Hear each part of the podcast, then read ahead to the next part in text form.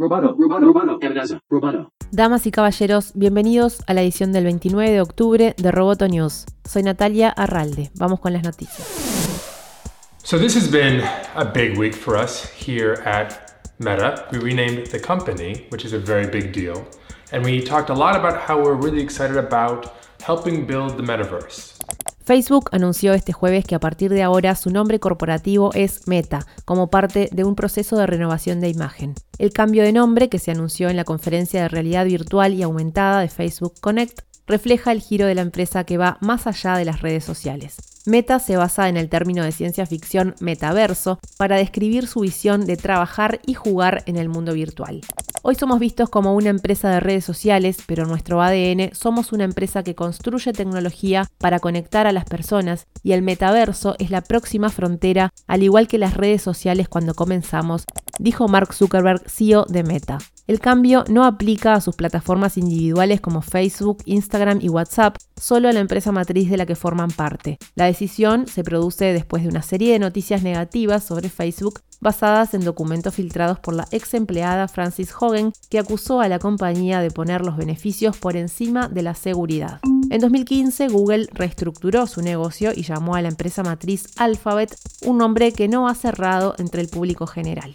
Si te interesa profundizar sobre la polémica de Meta y el metaverso, puedes escuchar el pod especial 5 en el que Miguel Dobrich y Gabriel Farías dialogan con la abogamer Micaela Manteña. Se habla muchas veces como del concepto de metaverso, que como, bueno, este lugar a donde todos vamos a estar, y para mí va a venir muy unido a cómo vos apliques las tecnologías de blockchain dentro del ámbito de juegos. Cuando vos logres tener mundos persistentes donde, digamos, puedas trasladar y transportar tus valores de, de, un, de un lugar a otro. Puedes encontrarlo en www.amenazaroboto.com. Apple presentó un balance positivo del cuarto trimestre con máximos históricos para sus divisiones de servicio y Mac. La compañía obtuvo ingresos de 83.4 mil millones, un 65% más que el ejercicio anterior, pero aún así se ubica un poco por debajo de la expectativa de Wall Street.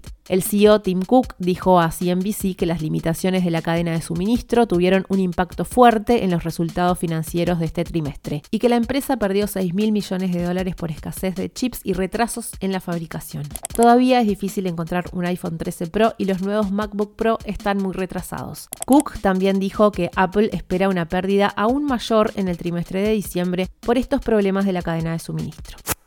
Amazon cayó un 5% en bolsa luego de presentar resultados que reflejan un incumplimiento de sus estimaciones de beneficios. Frente a los 8.92 dólares por acción que esperaba el mercado, la compañía logró un 6.12%. Otra vez, el principal motivo es la crisis global de suministros. Con los costos de transportes disparados, su rentabilidad bajó de forma sensible. El mercado ya preveía que esto iba a afectar negativamente a la empresa y por eso las previsiones fueron conservadoras, pero aún la realidad fue peor.